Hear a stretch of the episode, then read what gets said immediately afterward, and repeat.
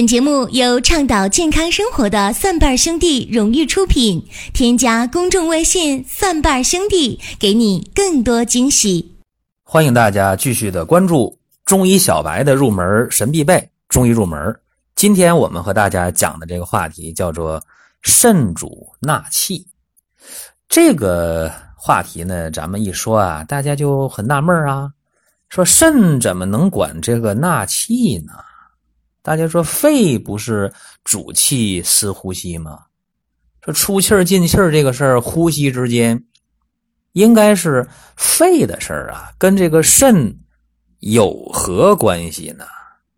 大家就觉得呃很纳闷啊，所以呢，大家不了解的、不懂的，或者想知道的，恰恰就是我们给大家讲解的重点，因为我一再的和大家讲。中医入门这一档音频的节目呢，它给大家带来的是中医小白的入门神必备，就是帮那些在中医的道路上还没有入门的人，呃，给大家呢领进这个门那领进这个门之后，呃，大家能达到什么程度，看个人的。像刚才我讲了，那肺是主气司呼吸的，跟肾表面看没什么关系。但实质上呢，肺呀，你吸进来的气得靠肾来摄纳，这个是很关键的。这个和西医的说法是不一样的啊。西医说，你这个呃肺呀，它是有肺循环、有体循环，对吧？跟心脏之间密切配合啊，完成这个呼吸啊，完成这个动静脉血的转换是这样的。但是呢，中医讲啊，肺它摄纳。进来的氢气靠肾在下面给它真正的存得住啊，因为肾在下面把这个肺吸进来氢气收纳住，就能够防止呼吸表浅，能够维持呼吸的平衡啊，一呼一吸之间是平衡的，而且呼吸呢能够均匀有深度，这是肾起到的作用。说白了，肾是根啊，你气吸进来没有根，你收纳不住的。所以肺呀，功能再好，肾不行的话，就会呼吸表浅，就会呢呼多吸少，甚甚至啊动则气喘，哎一动干点啥就喘了，对吧？所以我们看啊，这个在《难经》当中这么讲，说呼出心与肺，吸入是肝与肾嘛，对吧？而且《黄帝内经》当中也讲说，肾者主卧与喘。你看看啊，说肾跟这个呼吸，它绝对是有关系的。其实中医啊和西医的区别还是比较大的啊。我们看一下，呃，中医讲呢，你这个肾和肺，它是通过经络相通相连的。哎，这个就是呃中医啊一个整体观念很重要的一个体现。再一个呢，除了从经络来看，从五行的属性来看啊，肾属水，肺属金。那金水相生，对吧？所以你看啊，这个肺和肾，它是一个母和子的关系，相生嘛。母能够生子，反过来呢，也能子到母气，对吧？所以你看啊，呃，出现了肾不好的时候，怎么样啊？就肾不纳气呗，呼吸就表浅啊，甚至呢，出现一些啊肺病日久啊，出现了久咳呀，甚至出现了喘呐。哎，这个都和肾的摄纳功能不够是有关系的。还有一点呢，中医有一个肾和命门的这么一个学说啊。呃，有人说呢，左肾右命门，就是两个肾呢各有各的名啊，左为肾，右为命门。但也有说法，命门在哪儿呢？在左右二肾之间。但无论怎么讲啊，这个命门是生命之门嘛，这很好理解，也是元气之根。所以你看。足少阴肾经上连于肺，啊，所以咱们呼吸出入的这个气呀，虽然归肺管，但是根却在于肾。所以呢，肾主纳气，这一点在中医的理论当中是非常非常重要的一点。还有呢，就是中医讲啊，说肺为焦脏，不耐寒热，说肺在五脏的最上面嘛，它像那个古代皇帝出行的时候打的那个，呃。伞一样是吧？哎，华盖是伞嘛，这上面虽然华丽，虽然漂亮，但是这个肺有一个特点啊，特别娇弱啊，肺为娇脏，它是不耐寒热的。那肺呢，它有朝百脉的作用。说今天我们知道了，这个肺呢，在体循环、肺循环的过程当中，充当了很重要的力量啊。我们把这个血呢，啊，从全身一个输布情况来看，那肺气呢是贯通百脉的。尤其我们今天去诊脉的时候，为什么读取这个寸口的脉？为啥呀？因为肺朝百脉，对吧？这个列缺穴大概这个位置，对吧？正好是肺经出来。啊，把这个血液送到百脉的初始点，所以你看，这个肺和肾之间关系密切，而且肺朝百脉推动血液向全身运送的过程当中，肾气的支持是非常关键的。这个中医啊，特点就是呃全身一盘棋，这个非常关键。如果你从一个单一的角度去看这个中医的话，往往会出问题。说那我我怎么能够啊知道这个肺和肾之间的关系呢？但是通过刚才我的一个讲解啊，从经络角度，从呃五行角度，我们去给大家分析，而且在分析的过程当中，我又提出来了这个命门和肾的学说。所以这样的话，大家对理解啊，肾主纳气。就会相对容易一些，要不然很抽象。这肾和肺离那么远，他们有啥关系？但是呢，话是不说不透的。怕分析一分析，大家就明白了。明白之后，我们就不会再困惑了啊！大家说原来是这么回事啊！啊，我明白了。还有呢，就是在实际的病例当中啊，我是这么看的：很多的病啊，你没有去真正的接触的时候。啊，没有真正的去琢磨的时候，你是很难理解这个病的来龙去脉。但是，一旦有一些典型的例子，啊，摆在面前的时候，大家再去理解这个病，呃，往往就容易许多了，啊，就会，呃，明白一些，呃，基本的道理，这个就好办。下面给大家人举个例子啊。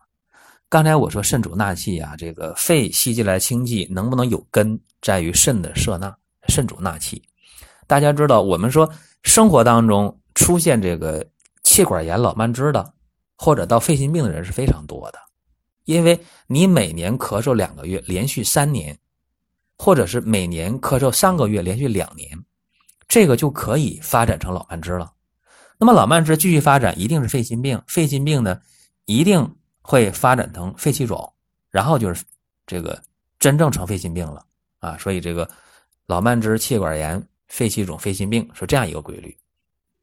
我接触过一个呃得了肺心病的人啊，他就是老慢支、气管三十来年，这人年龄真不大，五十出头啊，一个呃老大姐，五十二三岁啊，就是肺心病了，非常遭罪，呃，经常呢是咳嗽。有痰、气喘，睡觉的时候呢，严重的时候冬天啊，平卧是费劲的，不能平躺着，他得是靠在床头啊，倚着枕头，倚着背啊，半卧半躺的这个睡觉，人是非常痛苦的。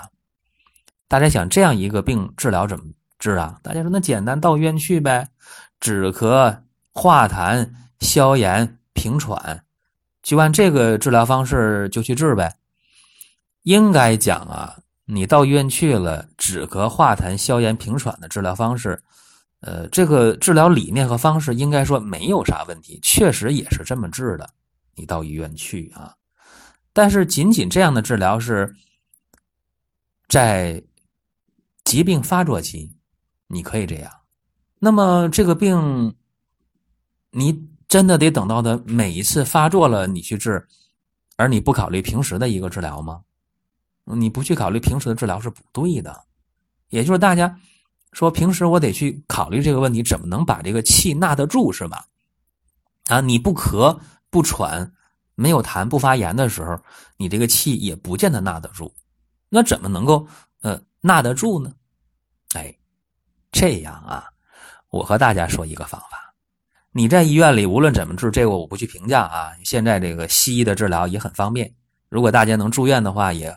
呃，花费不是特别多，啊，你住半个月，花费可能也就是两千来块钱，这个也也算挺合理的。但是你关键是出院之后了，你还面临着下一次的复发，这个是大事啊，怎么办呢？和大家呢说点中医中药的调理方式，针对于气管炎、老慢支、肺气肿、肺心病的人，有咳喘、咳喘、痰炎这样的人，平时怎么办？啊，你在医院的治疗我不去评价，平时怎么办？怎么能够好一点？可能我讲到这，有人一下就灵光一现啊，他说我知道。可以呢，做这个伏灸的贴敷疗法是吧？啊，伏灸贴敷疗法，三伏天、三九天贴呀，贴敷啊。